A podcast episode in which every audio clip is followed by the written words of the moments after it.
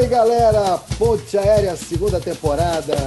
Paulo Roberto, Paulo Eduardo, Sérgio Schmidt. Iniciando aqui os nossos voos para o ano de 2021. Sejam todos muito bem-vindos a bordo. Hoje um dia muito especial porque o nosso convidado é um convidado mais que especial.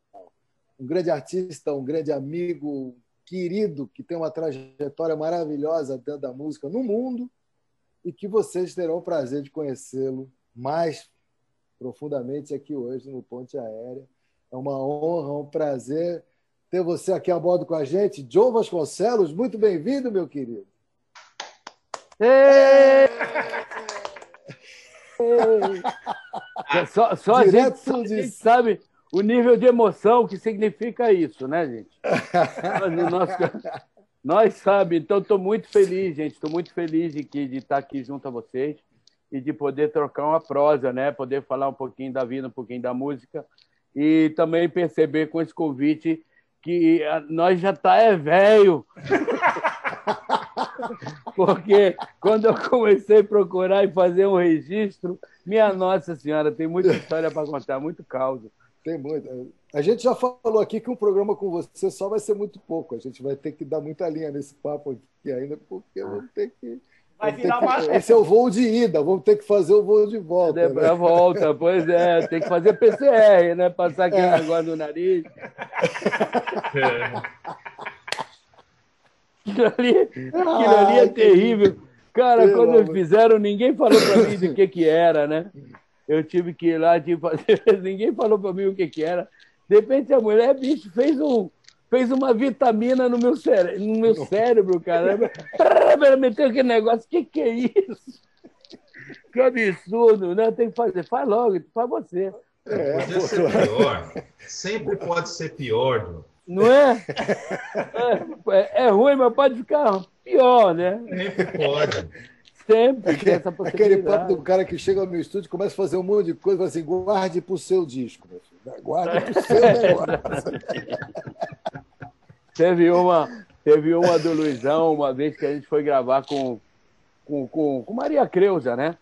E, é. e tinha sempre Mary aquela Crazy. coisa, aquele folclore do, do, do percurso e muita nota, né? Que, porra, tem muita nota. E, e tinha um percurso convidado, eu não vou dizer o nome dele, mas depois, de repente, até cai. Mas é.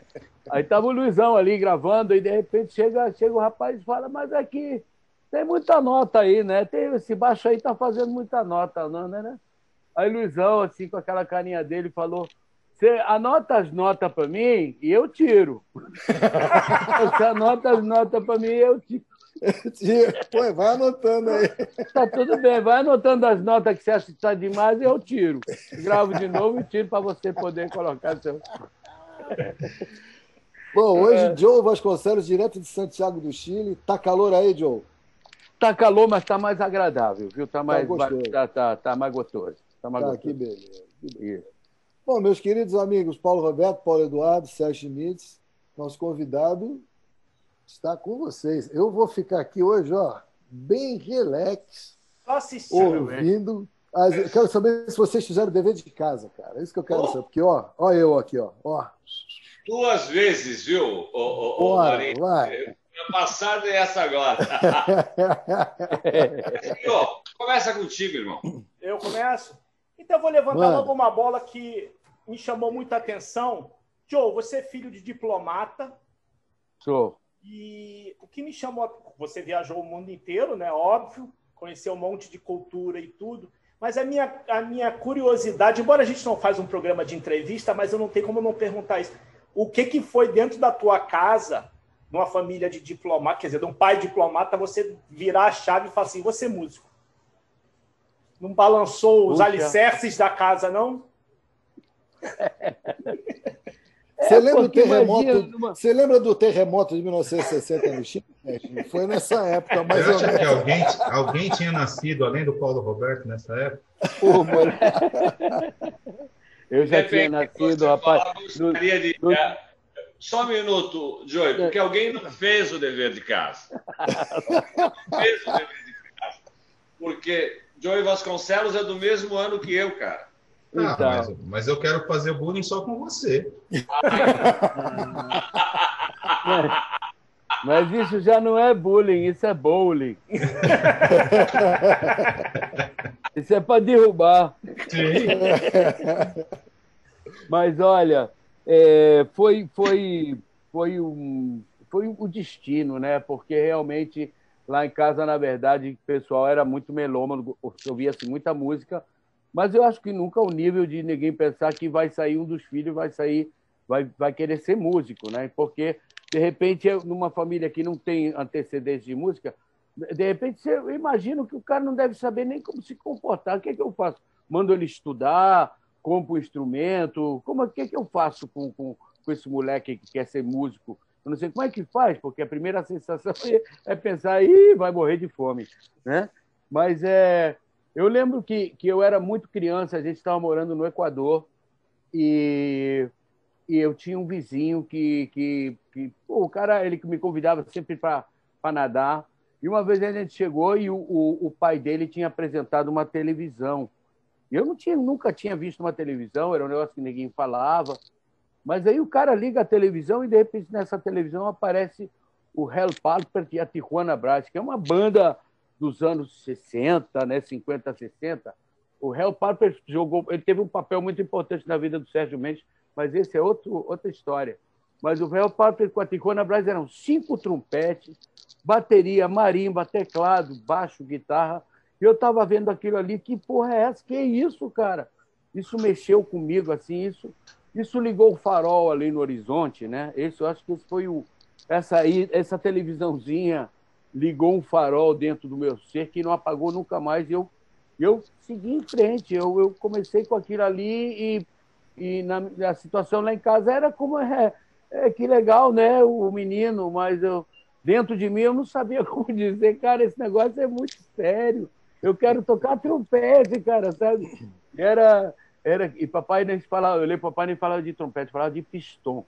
É, eu até gostava o nome do pistão na época, tinha um negócio do pistão.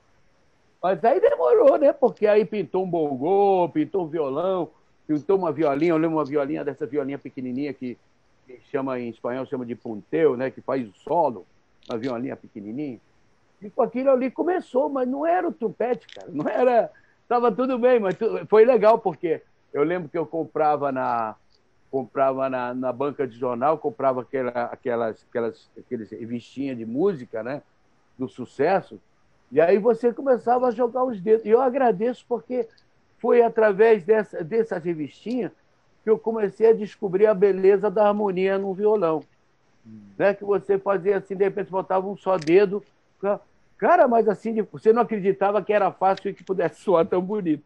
Então, fui aprendendo com aquilo ali, mas não era o trompete, não era o pistão. Então, para mim, era como: tá, vocês estão me enganando, vocês estão me enganando. E aí foi, foi, foi aquela coisa, né? Eu lembro tinha diferentes gostos musicais. Eu sempre tinha uma, eu sempre queria ouvir banda que tivesse trompete. Então eu sempre fui para aquelas bandas grandes, tipo Chicago, Chase, banda assim de, de, de, fodão, assim, aquela coisa de meteu lá, aquela trompete, porra. O negócio pode chegar a ser boçal. Você, e sobretudo quando você está começando, né? Você pega o trompete pela primeira vez, você quer já ser arrebentar, né? E aí você arrebenta o lábio. É uma, é uma besteira, né? Botando aquele. Maynard Ferguson, né?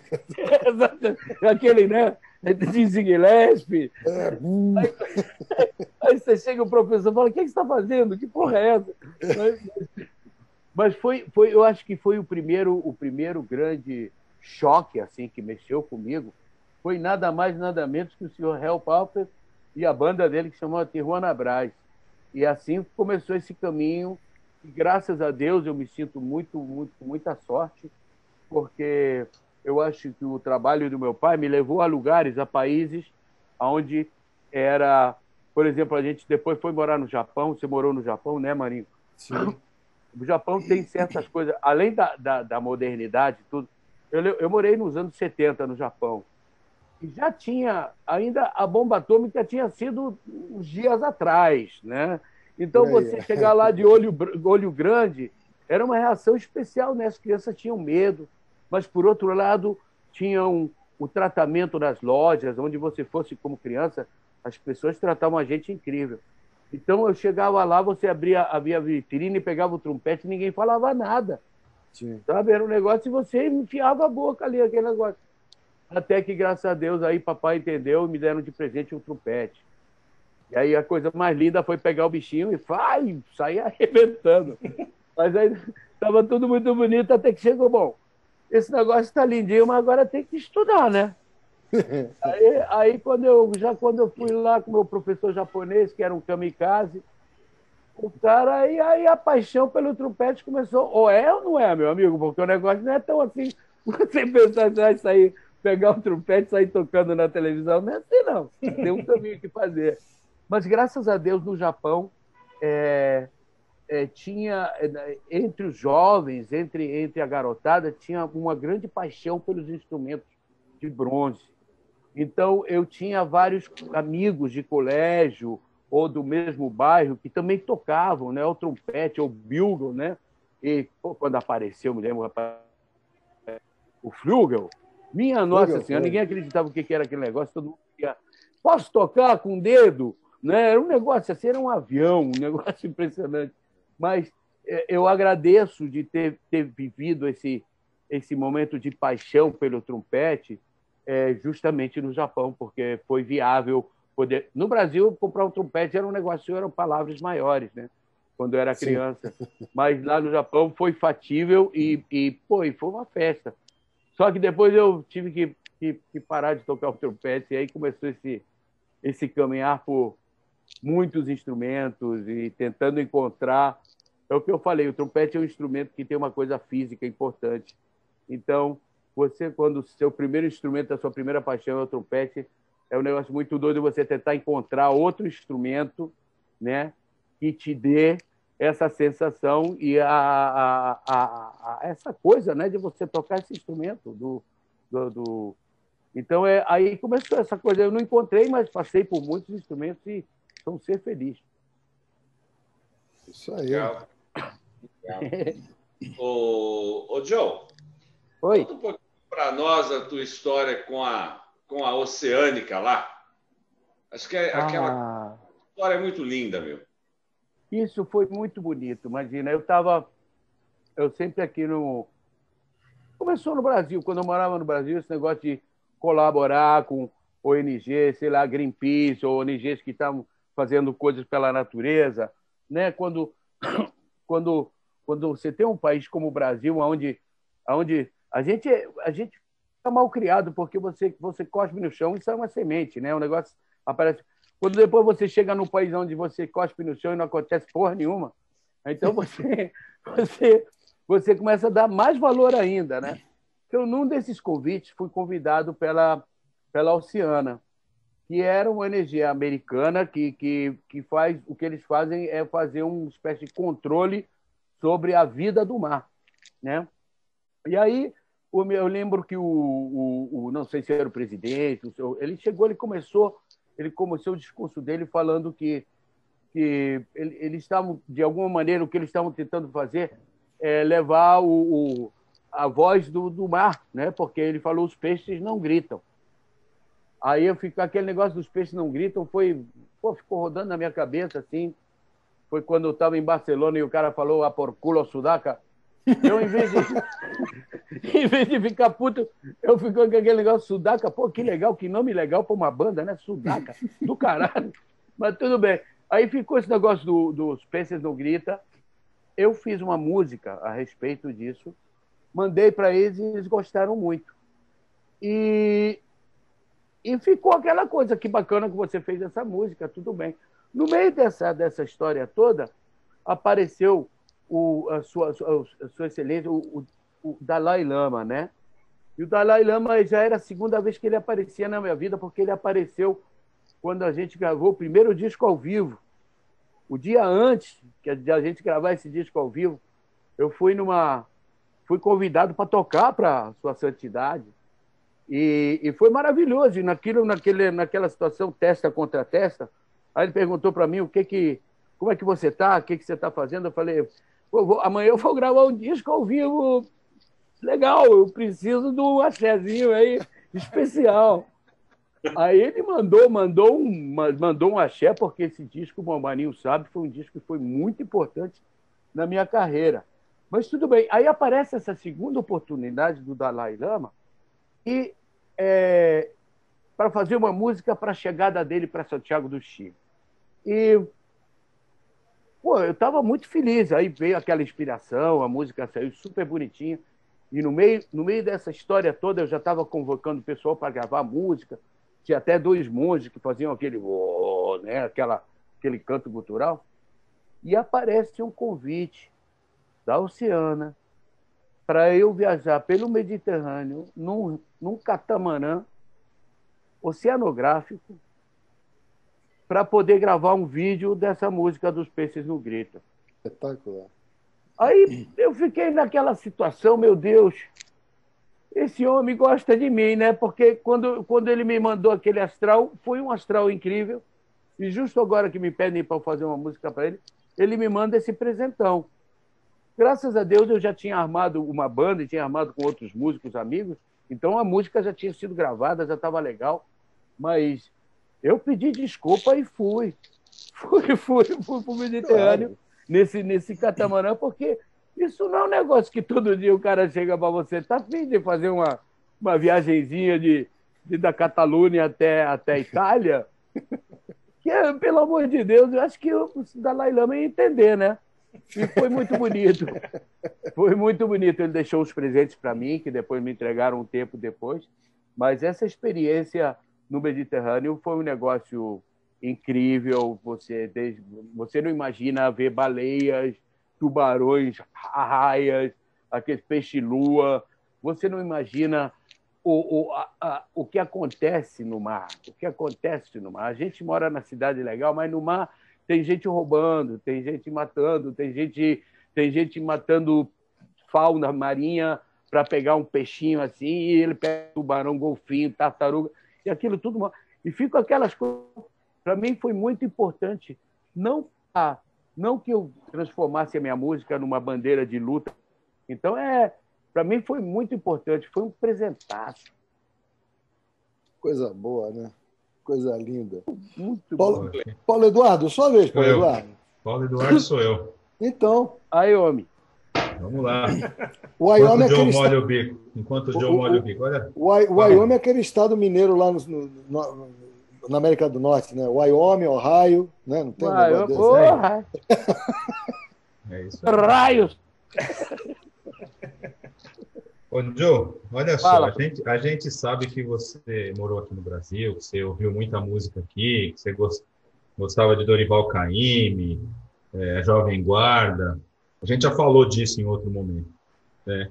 Mas eu queria te perguntar de um cara em especial, e eu assisti o filme da vida dele esses dias e fiquei pensando, né? Pô, o cara surgiu, estourou, cantou pra caramba, teve um monte de problema. E hoje, é, eu não sei, mas me parece que as pessoas, principalmente os mais jovens, não, não sabem muito da história dele. O brasileiro não tem muito, muita memória. É, é, é incrível isso. Que é o Wilson Simonal, cara. É. Como, como, é que foi quando você, vindo de fora, ouviu o cara pela primeira vez? Era tudo isso mesmo? Era foda. Era foda. O, o, o cara era. Bom, vamos imaginar, na época da ditadura, um artista negro que tem um programa estelar às nove da noite, numa sexta ou sábado, não lembro. Aí, eu, aí minha memória é minha vaga. Mas eu lembro, eu lembro que era, era para mim era legal ver, porque cara era muito legal. De repente ele fazia aquilo que o Naná Vasconcelos fazia, aquela coisa da Amazônia, quando ele, ele brinca com o público, né, que manda o pessoal aplaudir, o outro fazer chiado com a voz, e arma todo esse clima bonito. Você imagina ele fazia isso no Teatro Municipal de Smoke, né, com o público, é público de teatro municipal, né? Aquela, aquele público de. Ah, eu lembro que o sinal da televisão era meio. Mas, mas ele me chamava muito a atenção, porque ele tinha muito swing. Depois eu perdi de vista, depois, quando eu voltei para o Brasil, eu já, aí eu comecei a ouvir por que, que, ele sumiu Aí começaram a me contar todas as histórias, vi o filme também, né? Mas aí sempre essas coisas ficam assim com uma sensação estranha. eu defendo esse artista, que foi um momento na minha infância muito importante, né? O, o, o, aqui, tem um, aqui tem um diretor musical que chama Valentim Trujillo, que é um, um, um senhor que foi trabalhou na televisão, diretor musical de televisão, aquele que toca tudo, né? Sabe todas as músicas. E eu lembro que eu fiz uma entrevista para ele há, há, uns anos atrás. Eu fui no quarto dele, no, no, estúdio dele. E o engraçado é que no estúdio dele só tinha foto de boxe. Ele, ele, ele gostava de boxe mesmo. Tocava muito, mas ele gostava de boxe. Aí ele chega e pergunta para mim: vem cá, quando é que você morou? Que época que você morou no Brasil, mais ou menos? Aí eu falei: poxa, deve ter sido 66, 69. Aí, ah, então estava rolando essa.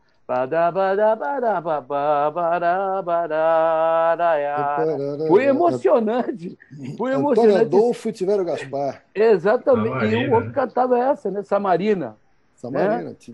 E essas músicas, eu lembro que o, o outro, olha Dingle, olha Bang Bang. Então, e esse senhor lembrava de tudo isso, sem maldade. Ele não sabia de nada da história, mas foi um, foi, foi um negócio assim que foi realmente, juro, voltar para minha infância, porra, de, de, de Havaiana, no Parque do Flamengo, ouvindo. Porra, isso, isso, isso foi realmente emocionante que esse senhor lembrasse justamente do Wilson Simonal, que é, é uma figura que, que foi, já acabou, né? Ninguém mais ninguém nunca vai saber a verdade, também isso não é problema nosso, eu acho que claro. de um artista, né? Ele, e, e, o Simonal ele... tinha o Simonal tinha simplesmente atrás dele uma orquestra, uma banda conduzida Impressionante. um, o Erlon Chaves, né? Erlon Chaves. Erlon Chaves. Era só era daí para cima, né? né? Nível altíssimo. É, alto, altíssimo. A qualidade de, de, Essa é uma vantagem que eu acho que a gente tem muito, né? Porque nós pegamos uma época, na, na, na... nós pudemos vivenciar uma, uma época na música que a qualidade era um negócio absurdo, era tudo é que se produzia de música na época era um, um escândalo. Bem diferente, infelizmente, do que está acontecendo hoje em dia. Mas vamos em frente que a gente chega lá. Naturalmente, acontece o que eu sinto, por exemplo, hoje em dia a gente a facilidade para você no seu computador você pode pegar um pedaço da Sinfônica de Berlim, pode pegar o Ryuichi Sakamoto tocando triângulo, misturar isso tudo, e de repente fazer uma. Mas a coisa engraçada é que eu não sei se eu já estou velho, mas eu ainda não peguei uma música que diga, porra, cara, que do caralho, que impressionante isso, que coisa de louco.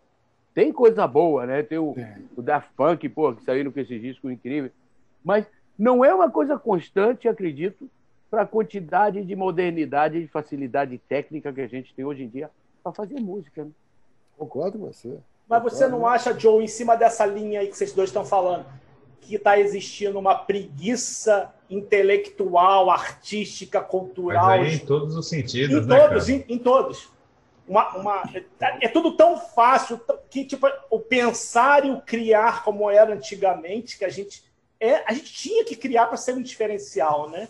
Você tinha que claro. pesquisar, estudar.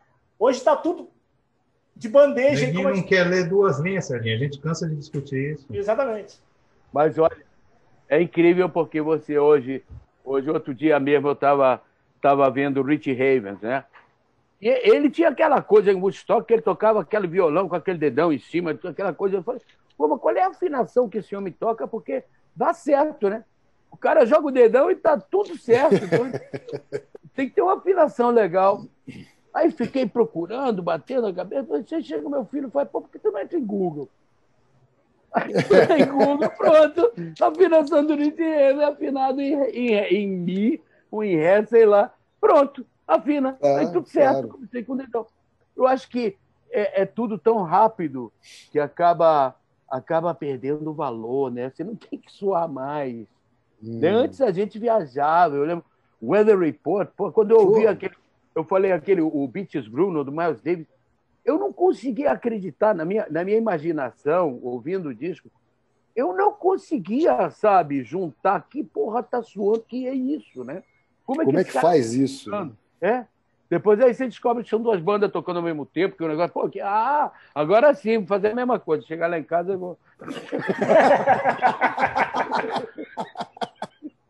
Ah, bom, agora, pô, tudo ah, bem. Agora sim, moleza. Pô, deixa eu ligar pro compadre lá, vamos lá. Brincadeira.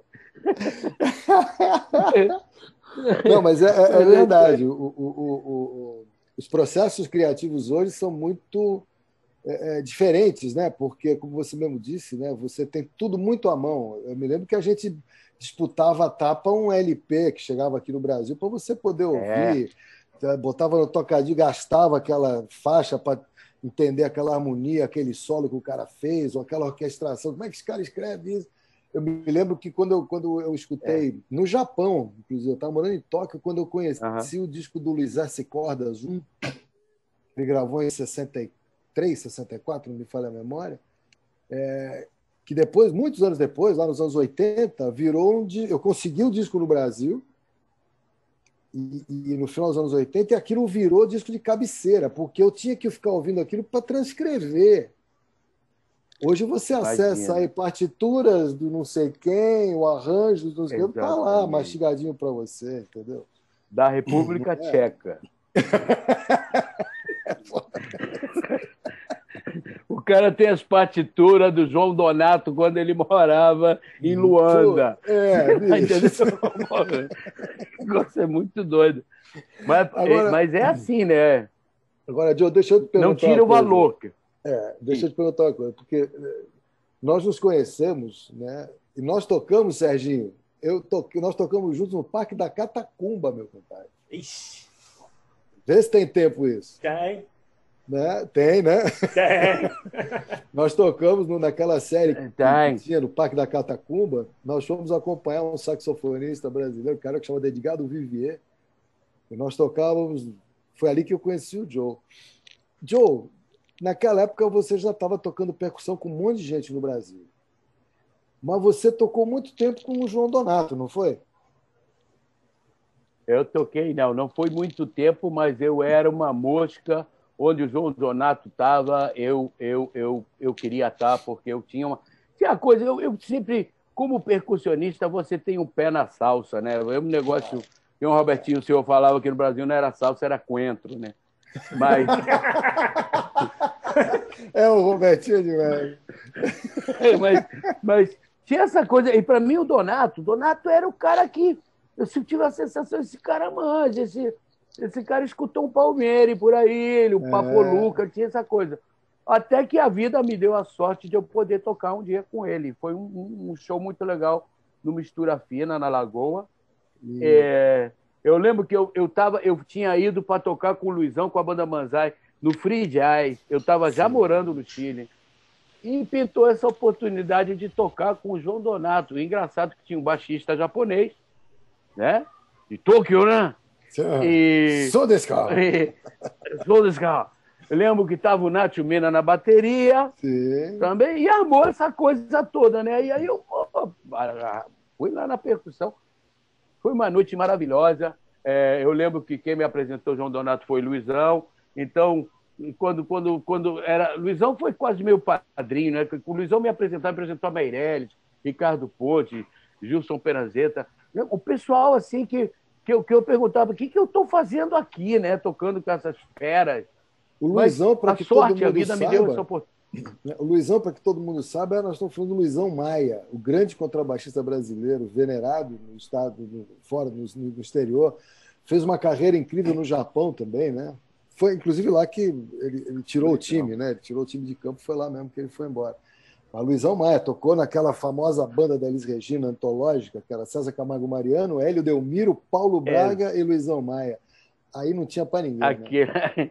Aquele timão, timão. Nossa Senhora, né? era, é que era um timão não, não somente no palco, mas no time na hora da piada. Era um né? negócio, era, era, os arranjos eram maravilhosos. Nossa, um assim. é antologia da música brasileira. Esse quarteto Mar... aí, meu Deus.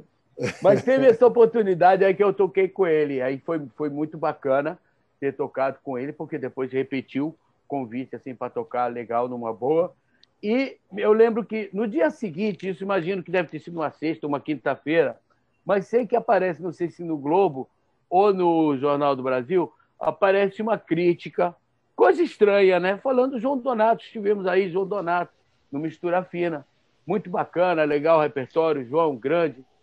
E de repente tem uma notinha assim no final. Ah, é muito interessante o trabalho do baixista e do percussionista japonês.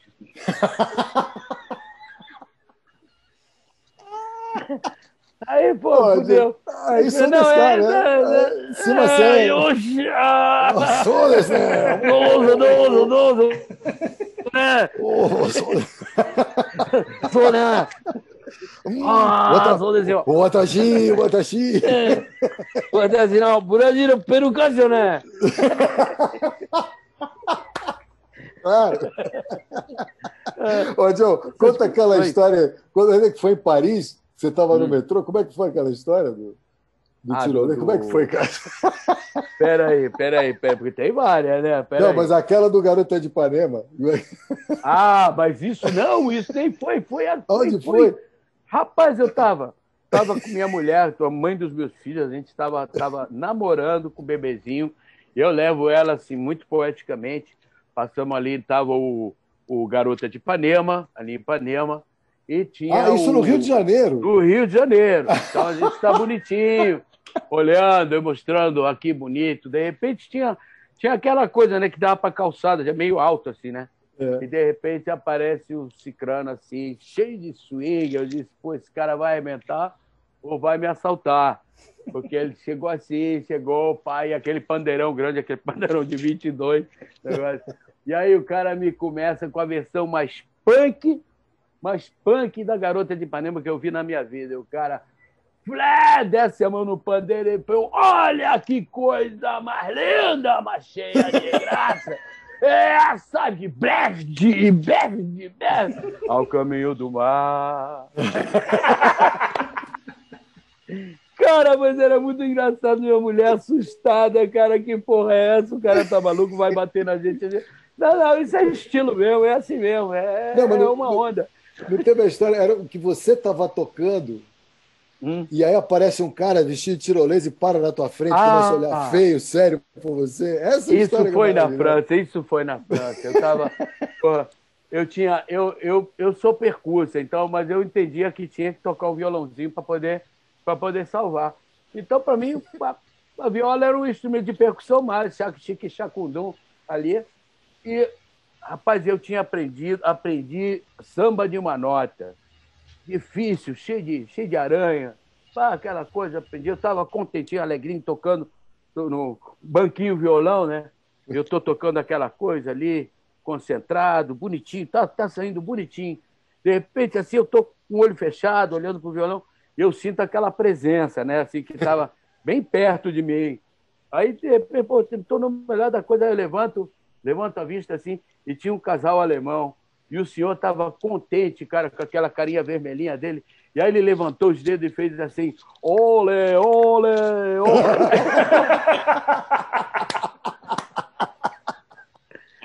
Rapaz, avacalha com a guerra, pelo amor de Deus.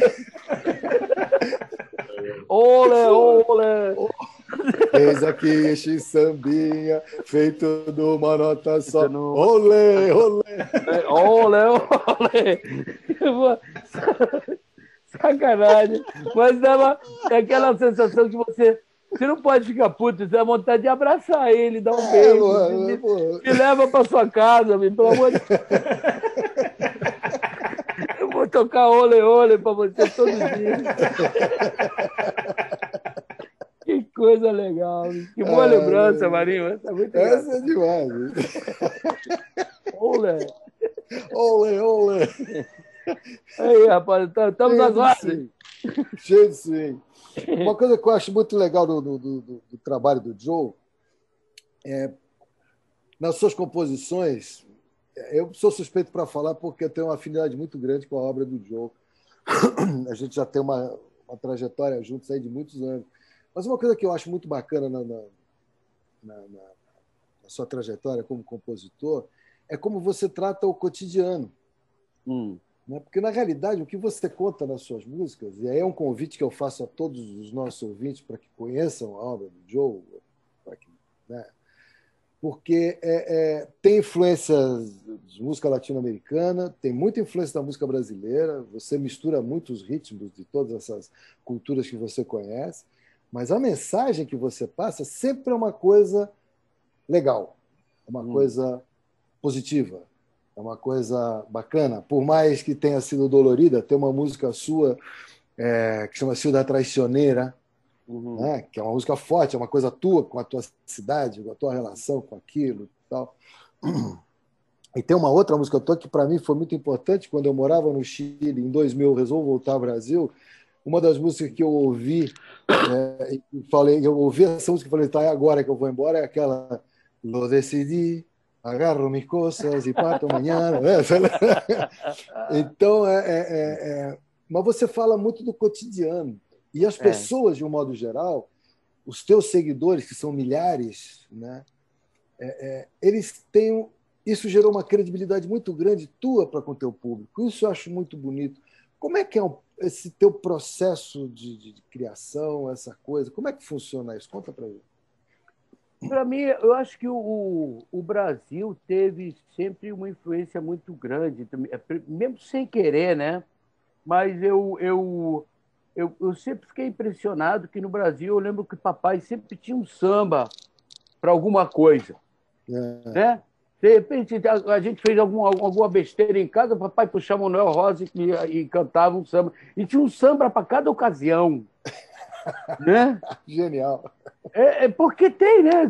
Seu garçom, faça o favor de me trazer depressa uma boa média. Aí você, além do mais, não só você vai encontrar um samba legal, melodia pra caramba, harmonia hum. pra caramba, mas também você vai encontrar na, nessa letra você vai encontrar uma situação cultural que não se repete, porque já ninguém. Quem, quem vai chamar boa média?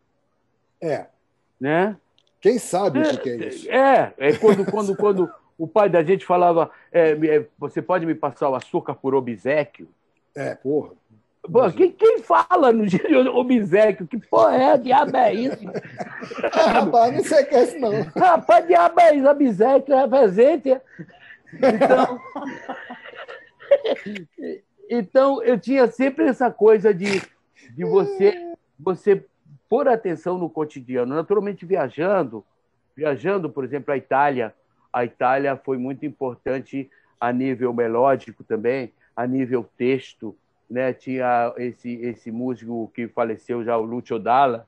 o Lucio Dalla ele tinha umas letras engraçadas. Ele, ele puxava assim, era meio complicado. O rapaz gostava de botar umas harmonias difíceis no meio da música pop, mas ele conseguia. Mas ele tinha essa coisa, ele tinha umas letras que eram assim, falando da sopa, falando do buzum, falando, falando dessa coisa cotidiana que eu achava do caralho, porque, porque além do mais, quando eu.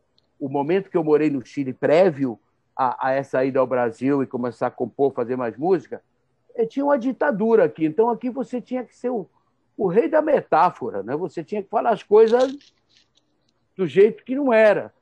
E era tão genial que o público entendia. Né? Então você, você começava.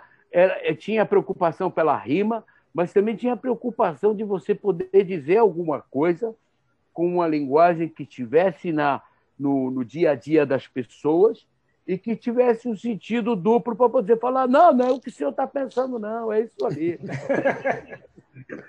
então tinha, tinha sempre isso. Então isso, isso me levou, mas eu acho que o, a, a, quando eu morei no Brasil, eu tinha muito. Eu, eu, eu, gostava muito o dia a dia, a, a, a forma de ser. O problema é que a gente no Brasil tem tanta, tem tanta coisa legal acontecendo, tem coisa ruim, né? mas tem muita coisa legal acontecendo, e a gente fica que nem criança, a gente não sabe por onde olhar. Mas quando a gente quando eu, eu, você sai do Brasil e tem a possibilidade de voltar para o Brasil, esse momento que você está no Brasil, tem tanta coisa que, que você morre de saudade, tem tantos detalhes, né? É, ditados, por exemplo, ditados que só funcionam no Brasil. Aquilo que o Lenine falava que em piranha que tem rio, jacaré vai de canoa, né? Como é que você, como é que você vai explicar isso para o espanhol? Como você vai explicar essa, esse ditado? Isso é Brasil. Então, isso me deu Lembro uma vez que a gente foi tocar com Maria Creuza no Uruguai, em Montevidéu. Eu tive a sorte de conhecer um músico que é muito famoso, muito bacana lá, que se chama Jaime Ross. E o Jaime Ross, numa reunião assim, ele estava falando dos, dos sotaques, né? dos sotaques da América Latina.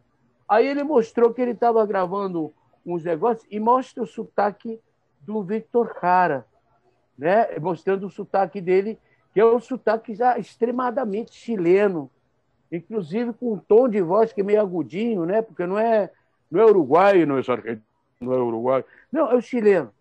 Eu lembro que, que ele falava a frase, nunca vou esquecer, ele fala, oye, vos aí, weón, que nosotros siempre hemos sido solidarios con los compañeros.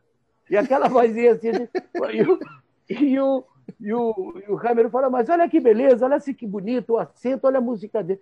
E eu, eu não tinha tomado esse tempo para na minha vida para considerar isso, né? Hum. E, aí, e aí eu comecei, aí eu comecei a botar mais atenção no que eu estava escrevendo, porque por incrível que pareça, por mais Brasil que eu estivesse vivendo, na hora de escrever eu tinha que escrever em espanhol, né? Era um jeito de me manter, mas eu tinha que escrever, nem que fosse uma situação bem brasileira, mas eu acabava escrevendo e levando ela a uma coisa em espanhol. Então, como no espanhol sempre foi uma coisa meia, meia caretona na, na, hora, na hora de escrever. Então, de repente, você chega falando com linguagem cotidiano e, e, e gera uma sensação de, de amizade. É, compadre, né? É. o cara fala Puta, que... Puta, né?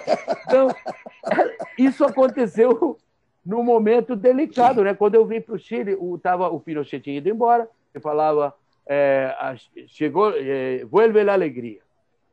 Aí, no Brasil, estava rolando aquela coisa de que os, todos os canários que eu estava acompanhando, estava todo mundo trabalhando de solista, uhum. então o negócio estava, mas hein, sabe? E quando tinha trabalho, cara, eu tinha que armar o set inteiro, timbale, conga e tudo, só, só no pandeirinho ali, ó. só no pandeirinho. Então, tinha um, tinha um momento que era meio humilhante. Aí apareceu essa, essa oportunidade que apareceu no Chile. Eu vim para o Chile. E vim para o Chile e, e, percebi que, que meu trabalho passou desde um trabalho psicológico, musical, porque era um momento que tinha muita raiva, né? Meninos, deixa eu pegar o gancho aí do Marinho, que ele estava falando de música. Tem uma música sua, Joe, que uhum. eu achei do caralho, que é Erro del Sol Luminoso. Cara, tem uma frase nessa, né, que não se vende, hermano mio. O é. isso é forte pra cacete, cara, mas eu queria ouvir de você. O que, que essa música representa para você, cara? Cheguei no Chile e aí comecei a procurar trabalho para poder juntar dinheiro, sei lá, para voltar para o Brasil. Não estava muito, nada muito claro, não. E aí eu tive um acidente e tive que ir para o Chile amigo meu que eu tinha conhecido, porque eu, justamente eu cheguei no Chile na época que acontece um festival Vinha Del Mar, é uma época uma festa e vem músicos do aqueles festivais antigos que, vinham de outros países e, e cantar festa. Eu cheguei justo nessa festa. A festa foi, eu fiquei ali naquela, e além do mais tinha um acidente. Aí nesse processo eu fui num amigo que eu conhecia ali, Perguntei para ele se ele, se ele se ele conhecia alguém que precisasse de alguém para tocar, que eu tinha uma flauta, os negócios para vender, que eu precisava juntar dinheiro. Ele falou: Ó, oh, tem, um, tem um argentino que está armando uma banda e precisa de crooner. Aí, naquela época, eu não tinha Google na mão para você saber que porra é um crooner. Diz, precisa de crooner, fazemos qualquer negócio. Né? Tava, Comigo naquele mesmo. momento. É comigo, Kruner é comigo mesmo. E aí fui descobrir que Kruner é cantor de orquestra, né? Aí eu pô, fui lá no cara e, e o cara é, hoje em dia é um pianista tipo Liberati, o Raul de Blasio, né? O, e ele estava aí, então ele, ele já tinha um cantor que cantava que nem o Frank Sinatra, que era incrível. Tinha uma menina que fazia, cantava todas aquelas vozes, daquelas, é, aquelas vozes dos anos, dos anos 80, aquelas vozes prístinas, né, aquelas gringas, que, tipo Celine Dion, né, aquelas vozes. Uhum. Ela cantava todos aquele sucesso. E você faz o quê, meu filho? Aí eu cheguei, pô, eu tenho, tenho um, um, um, algumas músicas do Chico Buarque, tem O Que Será Que Será, tem umas músicas italianas, será que dá para o gasto? E o cara gostou e fez os arranjos. E eu virei crooner dessa banda. Só que eu percebia que a banda ela tinha um buchicho assim que não tinha nada a ver com o serviço que a gente estava fazendo. E eles eram, vários eram integrantes do grupo Congresso, que é uma banda banda, assim, tipo do, do nível Egberto, essas bandas assim, notável de peso. E aí eu quis virar amiguinho, né? Virei amiguinho e a gente começou, eu, eu levava, sei lá, eu apresentava um Hermeto, eles me apresentavam um Spinetta, apresentava, sei lá, um Egberto, eles me apresentavam um Ticoreia. Então tinha uma coisa. E, e tinha uma coincidência rolando no meio, que eles eram três irmãos, a música do Congresso, naquele momento, era uma mistura de música clássica, de folclore e rock, né? e, de repente, um, um weather report no meio. Então, tinha um. E aí eu lembrei que, quando eu morava na Itália, tinha uma. Adorava, eu seguia assim, era Tiete mesmo, que era uma banda inglesa chamada Gentle Giant. Oh, Gentle Giant. Esse Gentle Giant eram três irmãos que faziam uma música mistura de folclore, aquela coisa toda. Então, aquilo ali toda essa coisinha, eu era moleque, aquilo estava mexendo comigo. E um dia eles, eles a gente morava, eu morava em Binha, eles moravam no cidade chamada Tirpué, sei lá, uma hora e meia da onde a gente estava. Eu ia sempre para lá para tocar, para curtir. E isso isso mexeu comigo, foi muito importante. E aí um dia eu cheguei em casa e fiz essa música. Fiz essa música porque era o que eu estava sentindo naquele momento, né? De, de poder me encontrar com a música, com folclore, né? que naquele momento era, era não tinha show, não tinha música ao vivo, não tinha nada, então tudo era muito muito pessoal, de você ir na casa das pessoas, tinha o toque de recolher, então às vezes o pessoal ficava a noite toda na casa da pessoa até acabar o toque. Então tinha certas coisas aqui. Então tudo isso mexeu comigo e eu fiz essa música mas eu sempre achei ela muito simples. E com o Congresso a gente gostava de complicar, a gente gostava de Frank Zappa, a gente gostava de. gostava de, sabe? De botar um negócio complicado de história. E de repente eu tinha até medo de apresentar essa música porque pensei que eles podiam achar que era até bobinha, né? Pô, harmonia simples. E os caras gostaram muito. E, e, e foi uma música que que na verdade até o dia de hoje a gente toca e agora a ação que, que a gente tem em Santiago, que tem no Chile toda uma imigração muito poderosa, essa música recupera um valor. O único que sofre é o meu manager quando eu falo não sei vender mano mil, porque ele tenta vender, mas não dá. Eu não faço.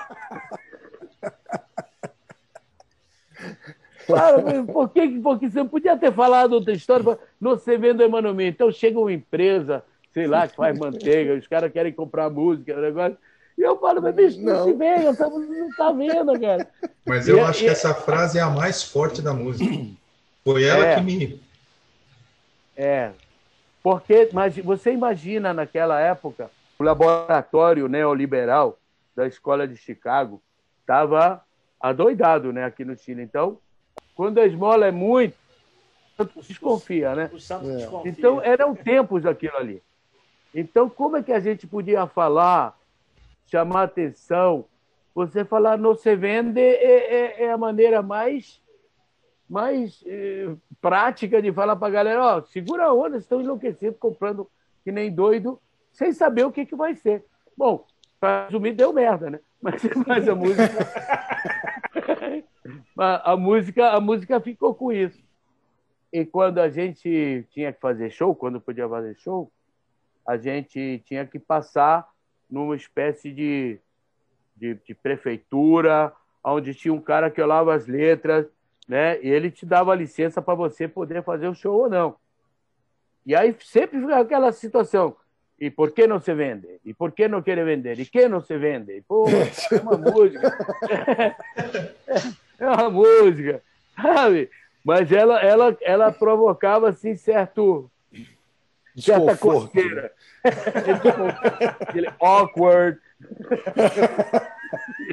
Aquela sensação. Mas graças a Deus nunca proibiram o show, mas eles gostavam de perguntar isso. Sempre. Não, mas a música é boa mesmo. A música é boa mesmo. Essa música é linda. Bacana, é Paulinho. É Ó, vocês estão quietos aí, ó. Eu, eu, é, eu o Paulo, Paulo, Paulo Roberto tá. Ah, Paulo Roberto é, vai falar, se não for falar, eu Olha vou aqui, falar aqui, velho. Os caras, vi. É, é guerra essa. É guerra. É, é. Vamos deixar aí. Não vou falar mais nada.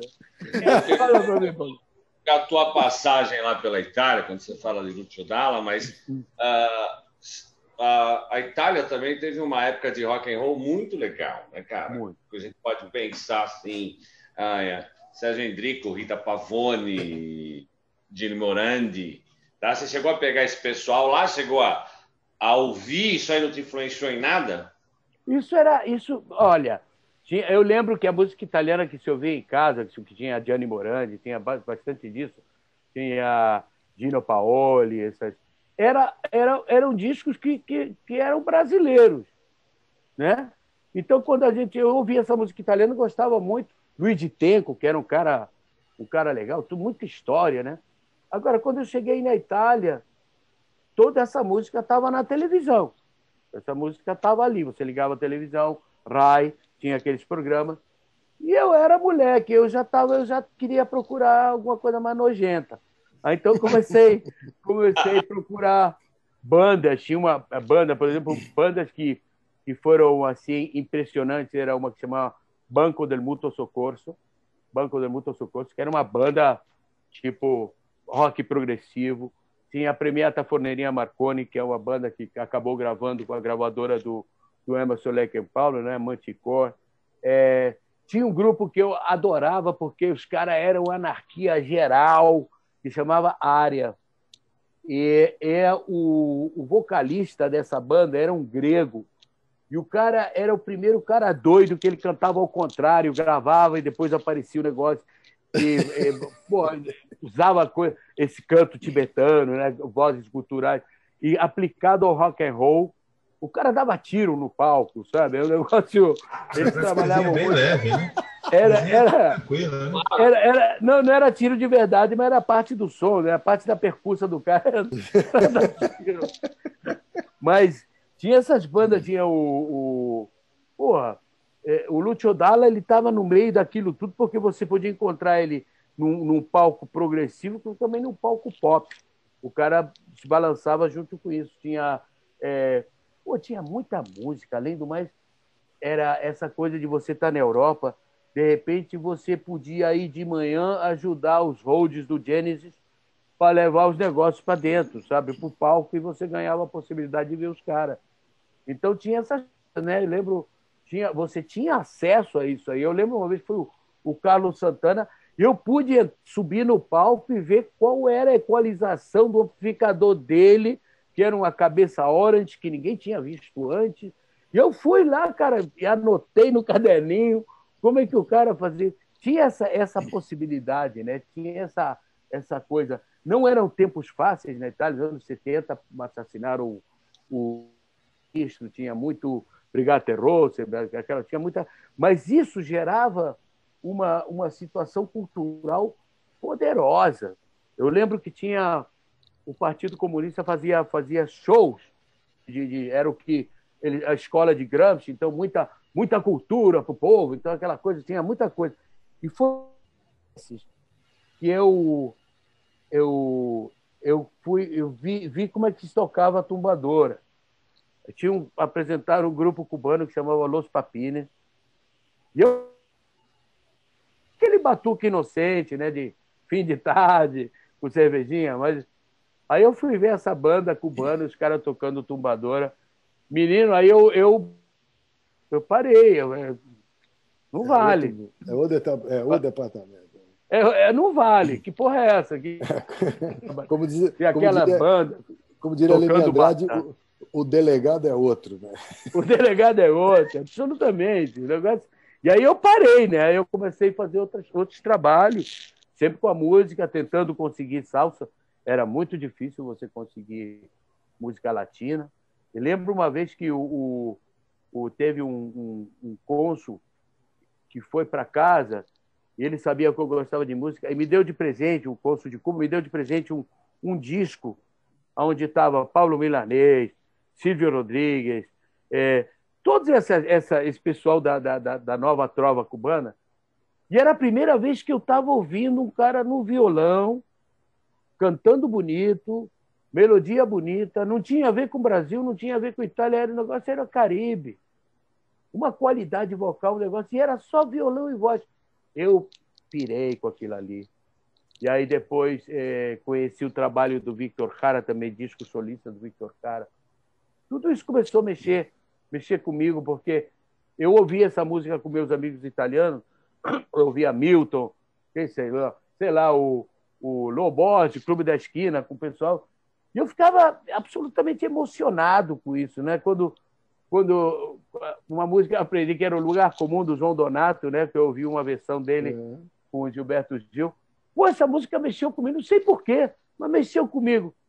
Aí eu tocava e ficava alegrinho, né? E aquela coisa. E eu via que meus amigos, tá, tudo bem. Era quase tadinho dele, né? Cara, porra, olha só, ele fica emocionadinho. Oh, até chora. Sul-americano é foda, né?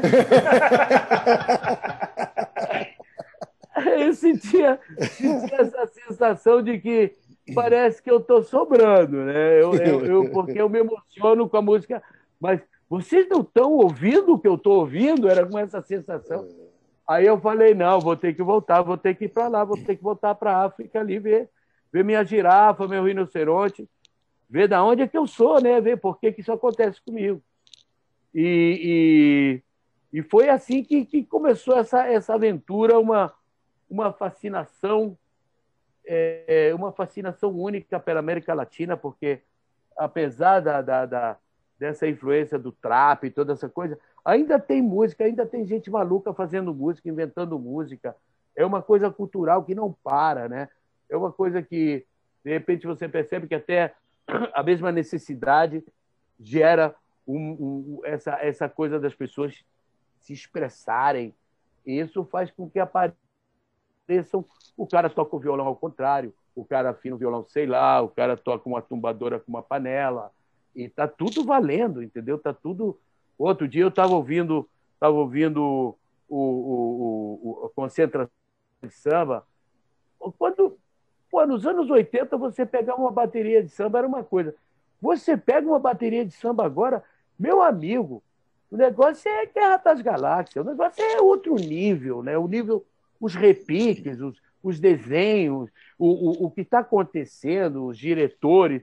O negócio mudou muito e mudou para melhor. É, é, é. Não é digital, é tocado, mas você vê a garotada tocando a um nível que você nem não dava nem para imaginar. Quando eu estava tocando percussão no Brasil, eu não imaginava que eu ia ouvir uma, uma, uma Padre Miguel fazendo o que eles fazem, pegando parada no meio, o cara para, o cara continua não tem delay, não tem nada. Os cara, o que, que, é isso, cara? Sabe? Isso, é, isso, isso eu acho isso é incalculável. Isso é uma, um valor cultural incalculável que a gente não pode nunca deixar de ler, porque eu percebo que quando eu tô eu tô leso, que eu tô meio meio tristinho, outra coisa, eu vou ali, vou para o Brasil e não pelo clichê da música brasileira, Pererê, Carmen Miranda, não é isso não.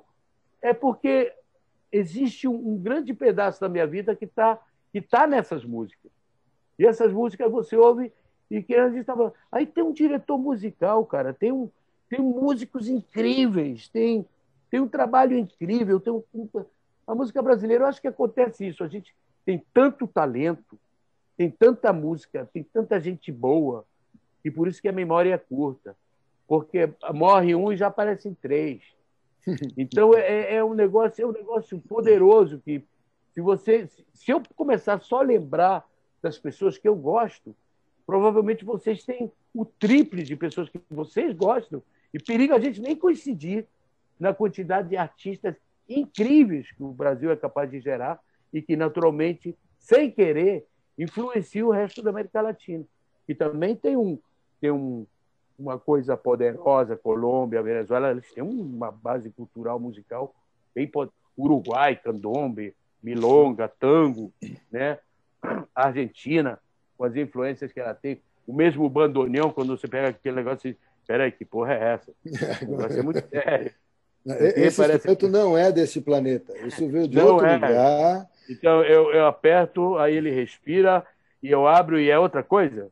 Aí eu fecho de novo e não, pera, está de sacanagem. Aí eu bato com a perna e ele chora. a criatura é, é de resposta, né? Mas isso tudo, isso tudo não para, né? Você não para. Eu tive há pouco, pré, antes da pandemia, eu fui trabalhar com uma banda argentina que chama Bomba de Tempo. E é só percussa, e eles trabalham com gesto, né? Só gesto. Aí cada um escolhe o percurso, agora você vai dirigir a banda. Aí o cara só dá o tempo e começa. E aí é, tem, sempre tem três surdos, mas tem djembe, tem aqueles tambores sabá, tem tambor de candombe, tem bongô, tem darbuca, aquela coisa. E os caras vão na maionese. E aquilo ali é alucinante porque você tem gente do mundo todo, né? Percussionista japonês, tem gente do mundo todo. Eles trabalham toda segunda-feira, é de graça para o povo. Pode beber cerveja, coisa que na América do Sul não é tão, tão, tão geral. E eles têm um trabalho de percussão que é brutal. Eles, e, e, e, tem, aí você vem em Buenos Aires, mistura, você tem cinco percussas do Senegal tocando ali, pessoal da Nigéria, tem um rapaz de Burkina Faso que toca o djembe, y tiene un muchacho, viste, que de la Patagonia, sí. y que toma mate y toca lo bongo. E, e, e essa, essa mistura toda é, é o que é essa coisa ah, latino-americana, porque sempre você tem um. Você vai na Europa e você toca na rua e você, você tem que pedir hora, você tem que ser, ter seu amplificadorzinho, você tem aquela mínima estrutura, você tem. Aqui sempre tem um, meio nas coxas. que é aquela coisa, mas dá certo. Entendeu? Dá certo. Por isso que ninguém abusa. Mas porque a necessidade de se expressar e de, sabe, de estrear é tão grande que isso faz que a nossa música latino-americana seja sempre única e sempre tem, tem aquele pandeirinho a mais, e aquilo ali, o que, é uma viola? Não, é um charango. Ah, filha da puta. Então, coisa, e o guiro? Pode... E, o, e o guiro? E o guiro? É o guiro. É, é, é, o trombone e guiro. Cara, trombone, guiro, quatro trompetes. É. Tira o violino, tudo deixa guiro, bongô. Mas por que tira todo mundo menos o Guiro? Porque é. o Guiro não toca o Josso. Eu sou o cara do Guiro, pô. Aí, galera, que legal. É. Peraí, peraí. Eu tô aí, eu tô. Peraí, peraí. Não posso, deixar, não posso deixar você ir embora, Deus, sem você contar a história do concerto, do concerto em Tiloé, cara. Ah, que bonito isso. Essa história isso foi muito bonito. Nós, cara. Isso foi muito bonito. Chiloé. Primeiro, legal você contar é, onde é. É uma ilha, não é? Exatamente. Chiloé é uma ilha que fica lá quase no fim do mundo, porque ainda tem mundo. Depois de Chiloé ainda tem. Mas Chiloé é, é um lugar muito especial, porque é um lugar que foi colonizado pelos espanhóis. É um lugar, por ser uma ilha, é cheio de lenda. É, o povo é, é Cara, você pega um mexilhão em Chiloé do tamanho de uma havaiana, entendeu? É um negócio. É um negócio. É brincadeira. Come com garfo come... e faca, né? Garfo e faca, garfo e faca. Um vinhozinho, porque senão, cuidado. Eles têm, eles têm um prato lá que chama curanto, que os caras fazem um buraco no chão. Aí, primeiro, faz um buraco no chão e enche de pedra aquilo ali e esquenta aquele negócio até que ele ficar fervendo.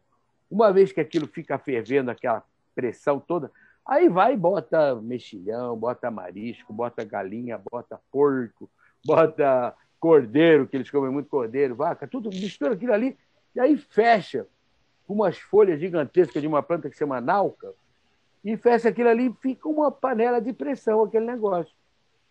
E, e aquilo ali é o pratinho que você come quando você chega aí para animar, né, de leve. Aquela coisa levinha. Depois come uma jaquinha, né? É, só para. Depois, depois, com a jaquinha para lavar. Mas o negócio é assim, né? E muito. E muito. Tem, tem uma coisa meio primitiva ali, né? Que você bota a mão na terra mesmo. Você tira aquela coisa, limpa a terra e come. É um negócio bem bacana. E o povo é muito bom de lenda, de, de, de, de... Também você imagina você navegar pelo mar do sul do Chile, você tem que ser fodão. E tem que ser bem macho, viu? Porque, porque, porque o mazão lá é besta mesmo. É, então você tem muita lenda, muita coisa. Então, um lugar meio isolado. Você ainda tem que pegar um barquinho, pesca, pega uma, uma, um barquinho para chegar lá, com ônibus, sabe? Né? Então, a gente fez um tour, a gente fez um tour pelo Chile todo. A gente pegou a primeira metade, a gente foi para o norte, até Arica. Uma doideira, 2000, né? ano 2000, pois é. Aí, esse negócio de chegar em Arica, quando você chega em Arica, aí você chega no hotel e você percebe que está cheio de, de buzum gaúcho, né? Bah, guria! Tá bonito, né? Isso, mas por, que, por que, que tem tanto gaúcho, né? Aí você olha o mapa e, cara, é direto. É linha reta. Você, vamos, vamos lá no Chile? Vamos no Chile. Ah, vai linha reta. Pegamos um. Aí, aí imagino, eu imagino o gaúcho que conheceu. Eu, é, eu conheci o Chile, sim. Conheci. É seco, né? Aquele deserto de Atacama, você não, você não imagina. É seco, né? imagina que por sul tem árvore. então, a gente fez essa coisa, a gente foi fazendo esse, esse tour e foi um negócio que começou impressionante, porque começou o caminhão com os instrumentos. Era uma época que no Chile ainda não tinha aquele serviço que você pode ir para uma cidade e pedir para os caras amplificação. Você tinha que levar a amplificação toda, desde era um circo, né? E nessa viagem toda foi o circo foi crescendo, porque aparecia o cara que vendia camiseta, posso ir com vocês? Aí o outro que não sei o quê, depois o cara que, que, que chegou vendendo camiseta terminou, era o cara que estava encarregado dos banheiros. Então foi um grupo humano impressionante, a gente viajou o Chile, o Chile todo. É, foi, foi emocionante porque era um momento em que não era fácil você fazer um tour musical, né? Quando você encarava aquele norte, você ficava assim, abria os olhos, olhava para fora, tá seco, né? É, tá seco. Falta muito? Pra caralho. Aí tá bom, vou dormir. Aí, agora, agora eu já viajo, eu já até conheço, conheço as montanhas, até curto, né? Já, já, mas naquele momento, bonito o norte, né? É, legal. Dá para parar um pouquinho? Dá, aí parava, aí descia. Cara, o negócio que você. É uma coisa que eu acho que no Brasil não existe. Silêncio, velho. Você descia do Buzum, naquele deserto, o silêncio, o silêncio, o cara oprimia. Você não, é não, tinha, não tinha nada, não tinha barulho, cara, não tinha nada. Silêncio. Estava na lua. Não tinha, não tinha como ter barulho. Bom, no Depois, deserto do Atacama tem o Vale de la Luna. Não é, cara? Que era, tem lá, o Vale é... da Lua, o Vale da Luna. É, ela, e os caras treinam lá, né, para ir para Marte. É. Esse, agora, é, é, verdade, é verdade. É, é, é, esse, mas esse, esse tour é o, é o do documentário, do Buena Onda. Esse tour tem, exatamente. Ah.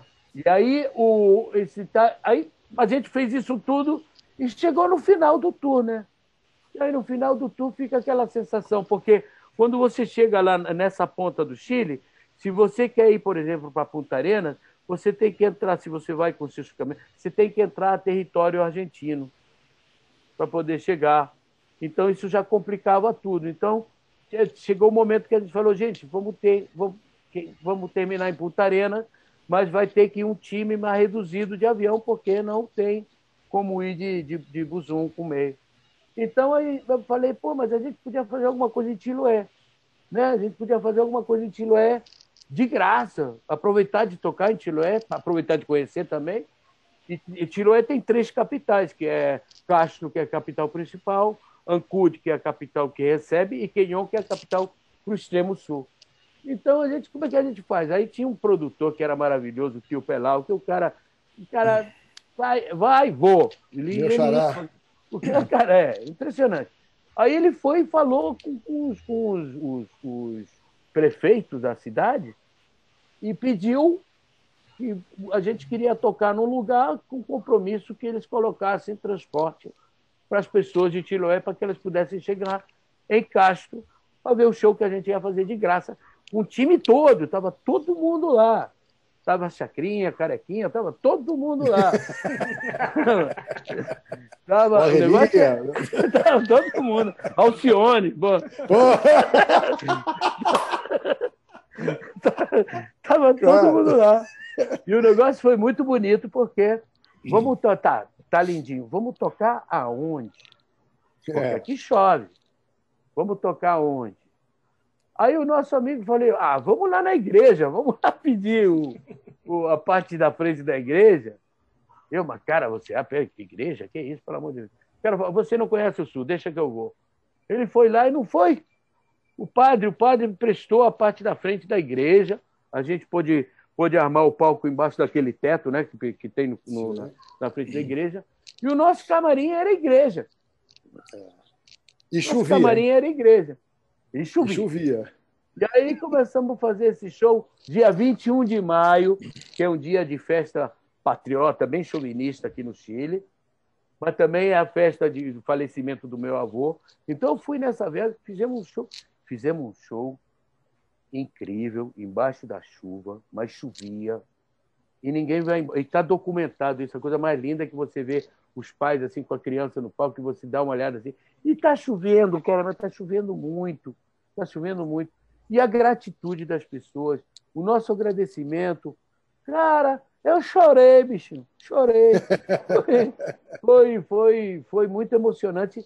E a gente fechou com o time todo, né? Que eu já nem sei quanta gente era mas era muita gente.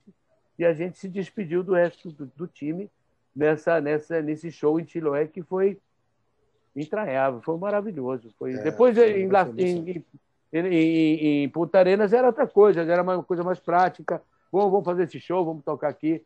É frio pra caramba, né? E, e, e, e frio, frio. Então, aí você, você quer ir embora. Você quer ir para casa. É fio pra caramba. 10 horas da manhã, cara, o negócio tá escuro. Né? Você, pô. Que... Vambora, cara. 4 horas da tarde já escureceu de novo.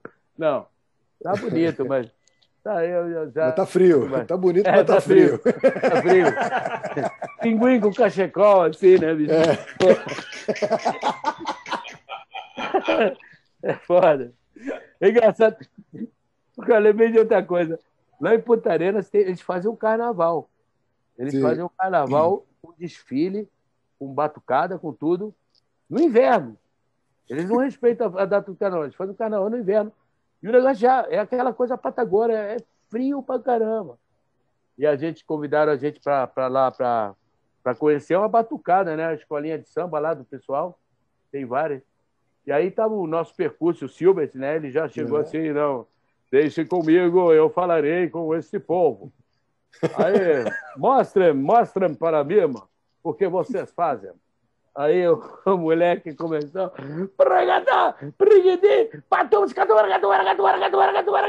Bicho, o negócio era uma velocidade, negócio assim absurdo.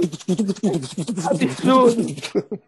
Também, e outro assim, meio amarelo, tentando, não, mas sim, pois não, é que talvez não.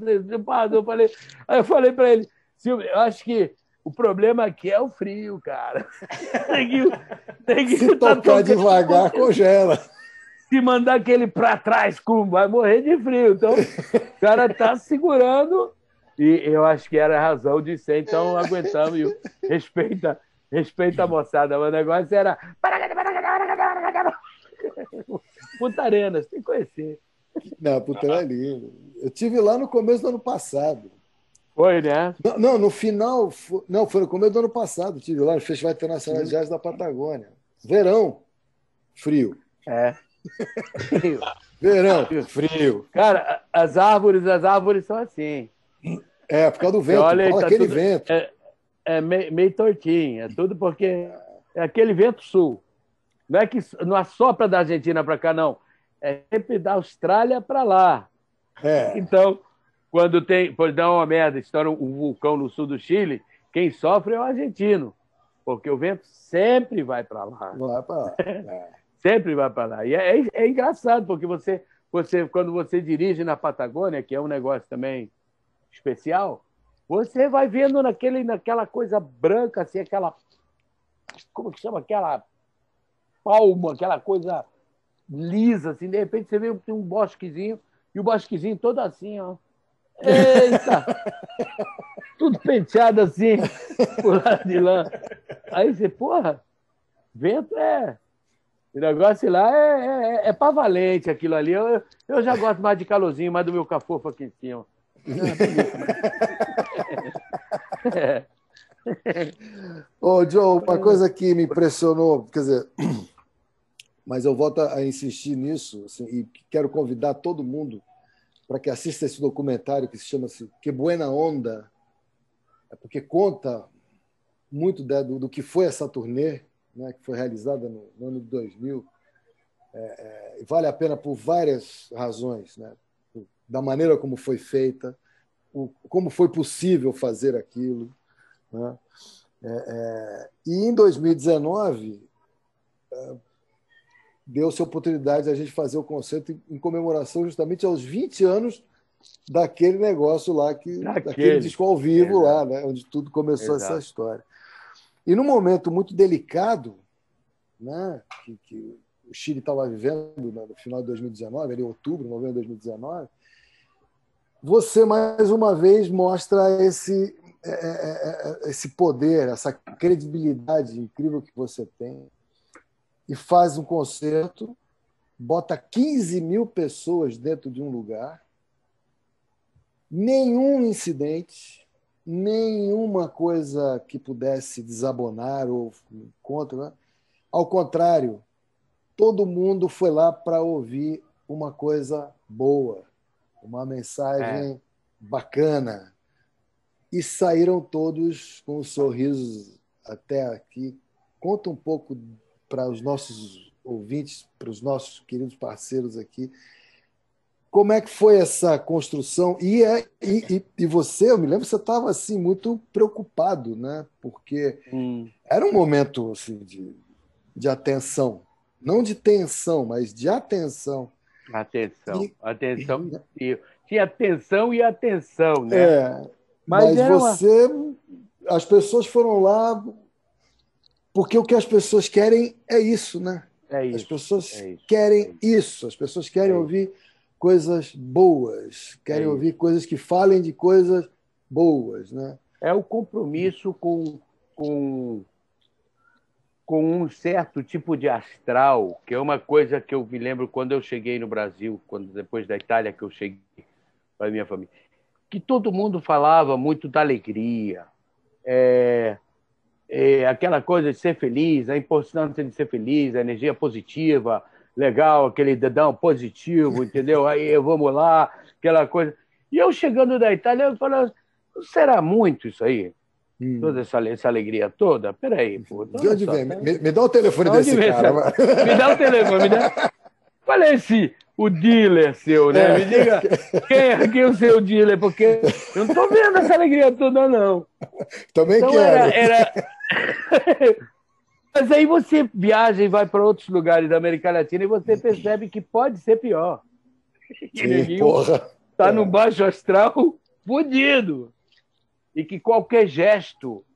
Imagina você chegar, quando você chegar, ei, malandro, dá um abraço, aquela coisa, bate cotovelo, sei lá, né? Aquele dedinho. E você chega e faz a mesma coisa num outro país e o cara fica te olhando assim. Porra, é essa? O cara tá aí. Qual é do cara? Você é bonita, vai, vai. O cara só fica te olhando, é um tronco, né? Você tá falando com poste. Mas. Então, então, para mim, esse negócio de, de, de você, o, o, a relação que eu tive com a música aqui no Chile, sempre foi uma relação quase familiar, porque de repente eu estou num, num, num, show de 15 mil pessoas e eu estou falando para essas 15 mil pessoas como se eu estivesse falando para o meu amigo, para o meu porteiro, sabe? Tentar você tentar manter uma linguagem que não seja uma linguagem artificial, que seja de verdade, que se você diz um palavrão não é para chamar atenção, é porque saiu, espontaneamente, uhum. porque o importante nesse caso não é o palavrão, mas é o fundo do que a gente está falando. Então, essa, essa paixão por fazer show ao vivo, porque justamente o show ao vivo é o que gera isso aí, né? é o que gera essa, essa sensação. Quando a gente gravou esse primeiro disco ao vivo, quando a gente foi mixar, porque a gente, a gente graças a Deus, teve uma assessoria legal de um, de um produtor argentino que tinha feito um disco de uma banda argentina que chama Los Pericos, um disco ao vivo muito bom. Então a gente precisava de alguém que desse esse dado para gente. Aí ele falou, bicho, quer gravar um disco ao vivo? É o seguinte, tu enche aquela porra de microfone e grava o público. Porque a música a gente pode gravar de novo, mas o público não. Então a gente fez aquele negócio, encheu de microfone e quando foi mixar, estavam todas as conversas das pessoas, né? De um nível de ternura até o cara escroto, que tá falando, é, o cara tá gordo, pô, olha lá. Ô, cara, pô, esse baixista aí, é muita nota, muita nota. Entendeu? Mas também tinha aquela coisa assim bonitinha. Eu lembro que eu estava cantando, estava cantando aquela uma música ali, Me Demoro, que é uma música assim, super intimista. Eu vou ali só no suspiro, né? aquela coisa, cantando no pé do ouvido. Aí, de repente, quando a gente está ouvindo na gravação, tem um microfone que dá para o cara e o cara fica me chamando. Joe! Joe! Eu ali só de olho fechado cantando. Escuta, Joe! Escuta, Joe! Joe! Porra, Joe! Assim, mira, Joe! Joe, mira-me! Mira pro tu madre! E o cara invocadaço mandou aquela merda e jogou um balde de merda. Tava tudo bonitinho, o cara invocadaço. Todos esses detalhes foram maravilhosos, porque aí você percebe que você está falando, você tem uma intimidade com esse público que é muito necessária, porque não é falso, é de verdade. Claro. O cara, me lembro que depois ele chegou para mim e me deu um leãozinho que deve ter sido dele quando ele era criança, porque o negócio estava. Era um negócio ali, parecia um, uma ratazana, mas era um leãozinho. Aí ele deu de presente para mim. Foi, foi maravilhoso, cara. Então, ele vai assistir, hein? Ele vai assistir. Vai, vai assistir, não. Já me pegaram na rua assim para tomar satisfação. Tá? Hoje, hoje em dia a gente pô, tem que ter um cuidado, né? Para falar. Tem que ter um cuidado para não, não, não ofender ninguém, né? Para não ofender ninguém. Outro dia eu falei, falei, pô, chorei, chorei que nem menininha. Aí depois o cara fala, você não pode falar isso. Com menininha, você pode ofender. Pô, pô mas, eu, mas eu falo isso cotidianamente, é engraçado? É, para você é engraçado, de repente. Então, pô, então tá bom. Tá chorei que nem tá macho, me... Chorei, é. chorei pra caralho, chorei que nem macho, me... chorei que nem paraquedista.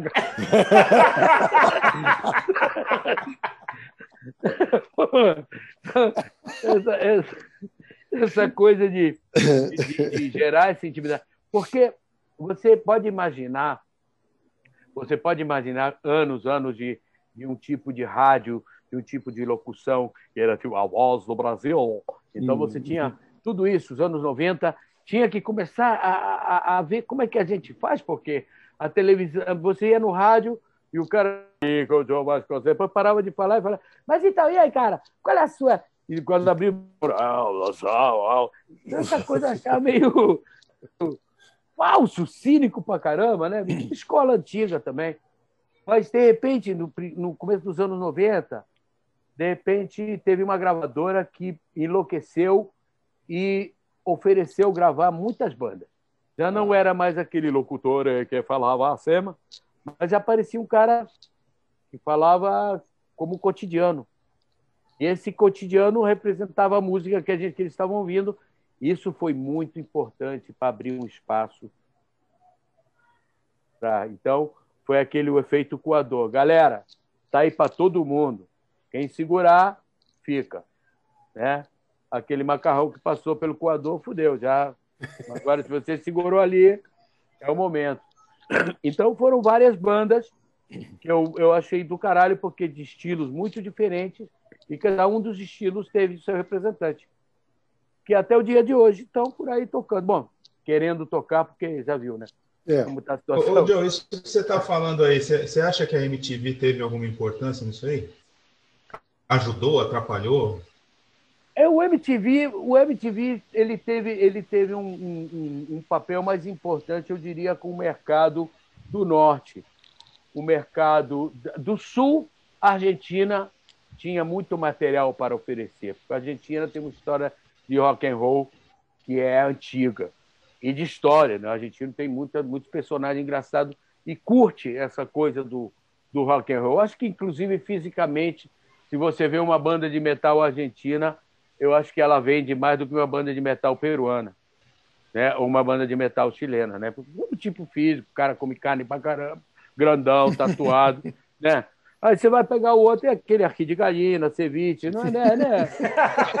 mas, mas, mas não, o cara não é precisamente carnívoro. O ceviche lá é bom, os dois é? são bons. Os é bom pra bons. caramba, mas é, eu quero dizer, tem uma coisa na personalidade. Então, o, o para o tipo, para o tipo de televisão que, que oferecia a, a MTV, era importante esses personagens. Não é? Então, sem dúvida, ajudou muito ao rock mexicano, o rock latino, americano. É, o Brasil já tinha a própria MTV, que, que, que, era a, que, graças a Deus, tinha, se alimentava de música brasileira. Eu tinha, uhum. graças a Deus, bastante artista.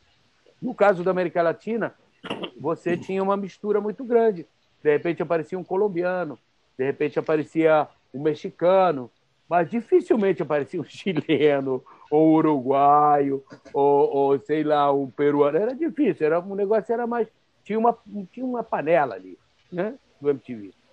O, o, o importante naquele, naquele momento era você poder navegar com a sua música é, sem ter que cair na panela. Porque eu era o cara do Não Se Vender Mano Minho. Entendeu? Então, se para mim aparecer no, no MTV, já ia aparecer. Olha lá. Se vendeu. Olha lá. Já se vendeu. Assim. Já, já, comprou casa em Miami? Já foi para Disney? Estava vendo assim, é. Então, eram tempos delicados, porque além do mais, a gente não sabia muito bem. A gente estava saindo de uma ditadura, né? santa ingenuidade, acreditando, acreditando.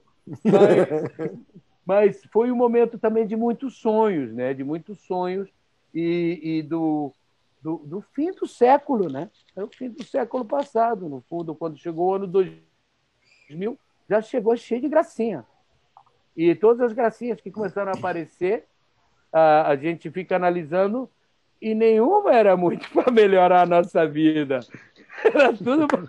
É. Ah, inventei um programa. Ah, que legal, bacana. Oh. E tem músico? Não. Músico não, não vai ter. Você, você, pode participar com a letra, você pode produzir mais. Música, não, música ao vivo não, porque, sabe, tem um rapaz que toca teclado e ele faz tudo. É. É, filho, é isso mesmo. E aí, quando eu era percussionista, percurso o quê? Que, que, é? que, que? que porra é essa, percussionista? Rapaz, é músico. Acaso tu é músico, pô? Percussionista. Pelo amor de Deus. Mas ah, é isso aí. Bom. Ô, Joe. Oi. E fala pra gente essa estreia dia 6 de fevereiro. Eu queria perguntar. Pô, essa estreia, bom, tem a ver com isso que a gente foi, foi, foi pro lado do Beleléu falando, mas tem a ver com esse show que a gente fez no dia 24, que foi um, uma, uma ideia que começou um ano antes. A gente tinha certeza de que a gente tinha que apostar, começar a vender um ano antes, para também se preparar para esse show, porque é uma casa de show muito grande, uma casa de show que, se você não encher aquilo ali, é uma tristeza. Então, era importante para a gente a gente estava sozinho, a gente ia alugar sozinho, então começamos a preparar e começamos a apostar em todo o conhecimento, preparar uma, uma equipe técnica, roads, engenheiros, o pessoal da criatividade, a banda, é, fazer arranjo novo, chamar Marinho para participar, participar, organizar esse trabalho E quando a gente estava no melhor disso, organizadinho, bicho, cheirosinho, todo mundo bonito, de repente um levantamento social foi tudo para as belecas. Aí milico na rua, é... eu tava, fiquei, eu falei, porra, duas ditaduras numa vida só não dá, sabe? Quando você vê soldado na rua, tanque, ninguém dando informação direito, que porra aconteceu, pessoal invocado, tal de Acabe, é, é, é, a, a, a, turma, a, o pessoal do futebol junto, narco... era, era muita informação, uma cabeça só, e além do mais, uma sensação de que, pô, quem manda aqui nessa porra tá, tá o caos. Aí, e a gente com esse show para fazer no, no, e aí aquela coisa, eu, eu falava, olhava para o meu manager, olhava assim, pessoal, mas hein, não, tudo bem, vamos lá, aqui não aconteceu nada. Todo dia vamos ensaiar do mesmo jeito, vamos continuar, vamos, vamos ver o que, que, o, que, que o destino bota para gente. Aí teve um momento que o negócio ficou cabeleira, porque começaram a cancelar show. Aí show de, desse cantor espanhol, Juan Manuel Serrat, é, Sabino, shows que eram importantes, né? E como é que faz? E e aí a gente olhava e somos, somos 150 pessoas trabalhando nessa ideia. Como é que, se a gente parar isso aqui, não volta nunca mais. É verdade. Se a gente parar essa ideia agora, como é que se junta 150 malucos estão dispostos a fazer um show nessa situação? Aí a gente não parou, não. A gente continuou e continuou com todas as ideias que a gente tinha. E, naturalmente, o pessoal da, pessoal da filmagem, pessoal da criatividade, com as coisas que estão acontecendo, porra, o hamster na cabeça começou a viajar, os caras cheios de ideia. Né? Então foi um. Todo mundo já estava colocando 60%, todo mundo começou a colocar os 100% para o show ficar bacana. E foi um trabalho muito bacana, um trabalho muito profissional. Naturalmente, todos esses trabalhos, de repente, tem mortos e feridos, porque tem gente que, hein? O que, que é? Bum! Tomou um tiro. Né? tá de besteira aí, apaga o cigarro. Segura o cigarro, é mesmo, tomou um tiro.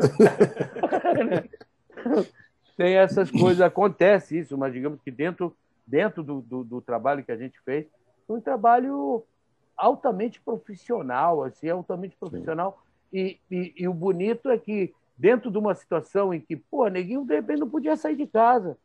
De repente, Neguinho não podia chegar no ensaio porque tava, o bairro dele estava fechado.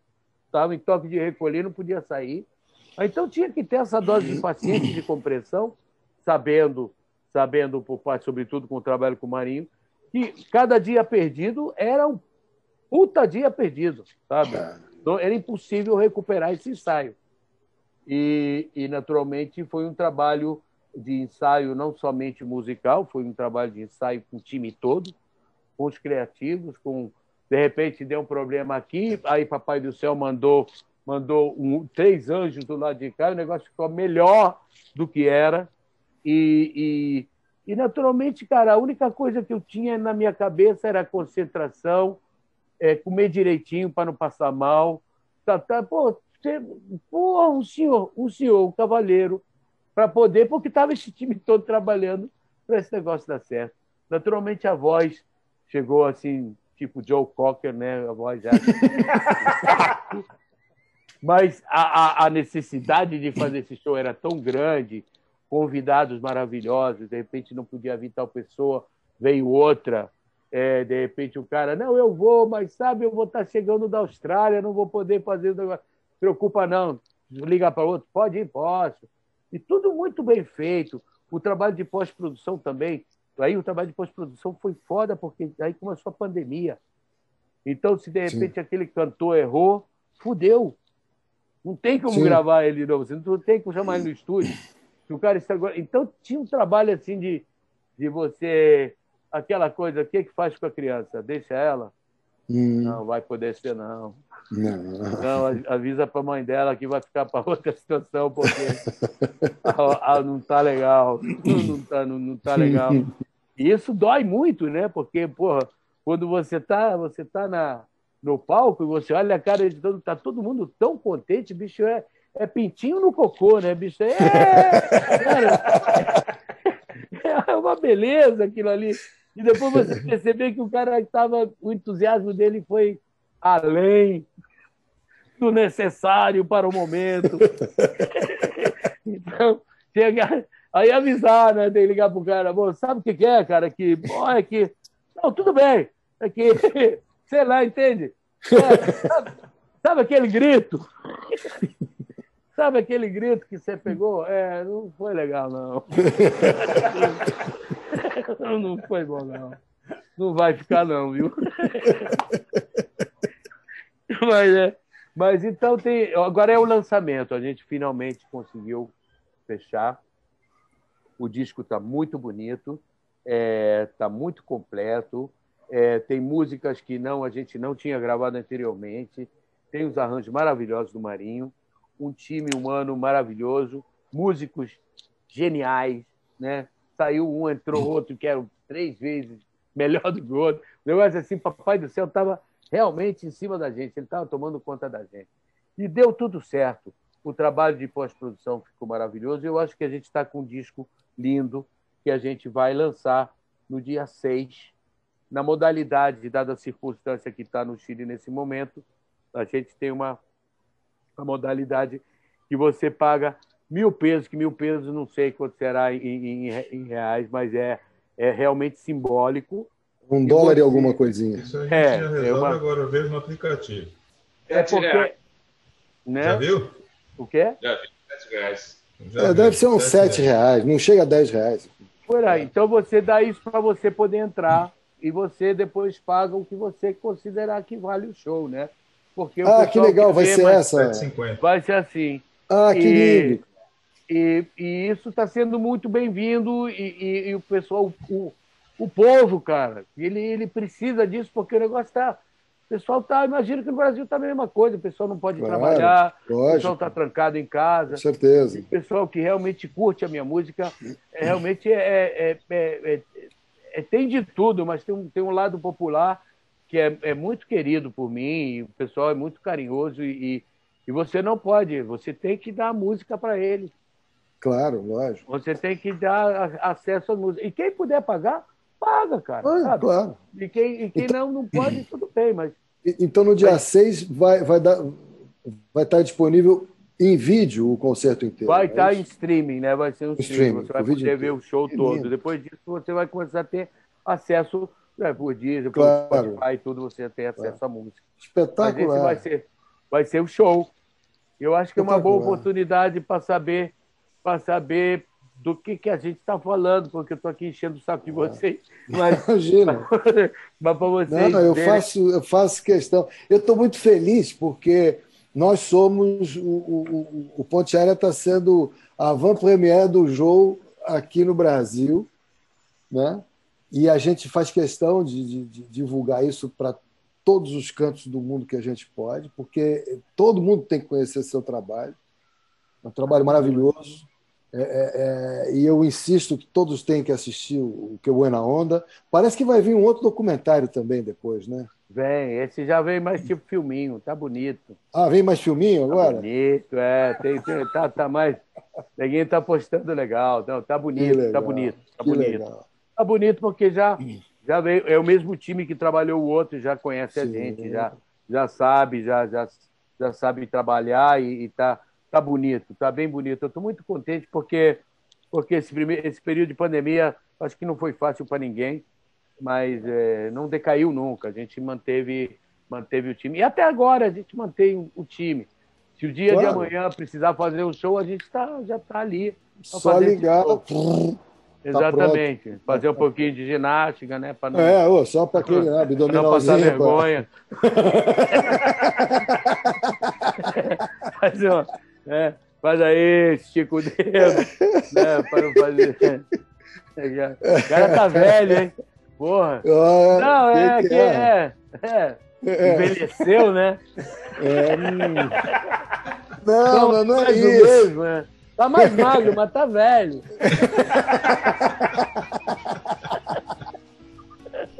Tá bem, mas tá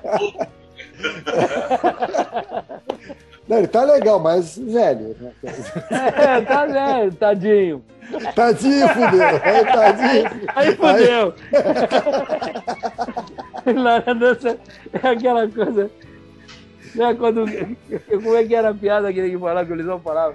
O que é que você dá pro guitarrista quando ele tá afogando? Ah, um amplificador. É, o que, que, você joga pro, pro guitarrista quando ele tá se afogando no mar? O cowboy, não, o amplificador dele. Toma, filho. Sacanagem. O Luizão é demais. Tem uma outra maravilhosa.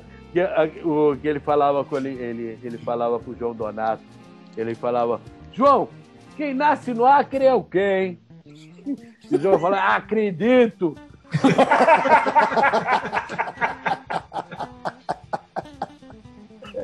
ah, que delícia.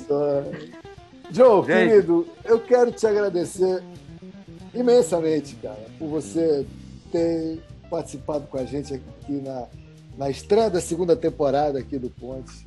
É, é, é um presente que você está dando para gente. Muito obrigado mesmo. É, é conte com a gente para divulgar sempre sua obra, o seu trabalho. É, manda para a gente as coisas, a gente vai botar aqui para funcionar. Não será a, a, última vez dessa segunda temporada que você vai estar com a gente, você vai voltar aqui para voar com a gente de novo, com certeza. Porque se Deus quiser, em breve, essa situação já vai estar muito mais amena e a gente vai poder levar adiante outros projetos e falar de outras coisas mais. Né? trazer para as pessoas muitas outras coisas boas, né? porque o nosso papel é esse. Enquanto a gente puder levar coisa boa para as pessoas, a gente vai poder ser mais feliz e todo mundo sendo mais feliz também. Muito obrigado, querido amigo meu, por Obrigado você a vocês. Ter estado obrigado a vocês. Obrigado a vocês, a cada um de vocês, pela iniciativa. Vocês não imaginam a companhia que é quando a gente está longe, poder entrar no YouTube, escutar papo, escutar falar, escutar piadas, escutar histórias. É, tudo isso faz tão bem. É uma companhia tão grande. Não tem valor, não tem preço. E poder participar disso, dessa, dessa loucura pandêmica, é, para mim é um prazer, é um presente. E eu só desejo a vocês muita felicidade e que essa ideia que vocês têm gere outras ideias que possam permitir que as pessoas sejam mais felizes, rindo, ouvindo, falando com vocês, vendo vocês. É importante. O português é uma língua muito bonita. O português é uma língua maravilhosa, é uma língua única. Que quando a gente não tem, a gente está no peroqueci, peroquenô, às vezes faz falta. Então, ouvir vocês faz, faz bem. Então, não deixe essa pateca cair. Vá em frente e, e, e contem comigo para o que for. Eu sou um músico aqui do Sul, se vocês quiserem algum dia vir aqui comer uma cajuela. Opa! Tô nessa! Estamos aí. Casal é uma, é uma canja de galinha sofisticada, mas tá é, legal. Com frio é uma deixa, maravilha. Deixa eu só dizer uma coisa, deixa eu só dizer uma coisa, Marinho, a respeito claro. desse programa. Para mim ficou muito claro. Só uma coisa. É boa na onda. É bacana. É isso aí. É isso aí. É Muito isso obrigado. Aí. Esse é o espírito. Vamos convidar mais uma vez todo mundo para dia 6 de fevereiro entrar lá para assistir Weias. É assim que vai chamar, né, é. Uma vida em, em vivo. Weias, uma vida ao vivo. Uma vida ao vivo, uma vida em vivo. Então, gente, muito obrigado. Paulo Eduardo, Paulo Roberto, Sérgio Schmidt. Estamos abrindo os flaps. Obrigado. A torre já autorizou o pouso. Muito obrigado. Vamos puxar o manche e vamos seguir em frente, que daqui a pouco tem mais voo por aí. Joe! Vamos lá. Beijo, Beijo meu irmão. Deus te abençoe. Obrigado, Joe. Vocês, vocês. Muito obrigado. Obrigado por tudo. Tchau, Tchau beleza. Tchau. Beijo.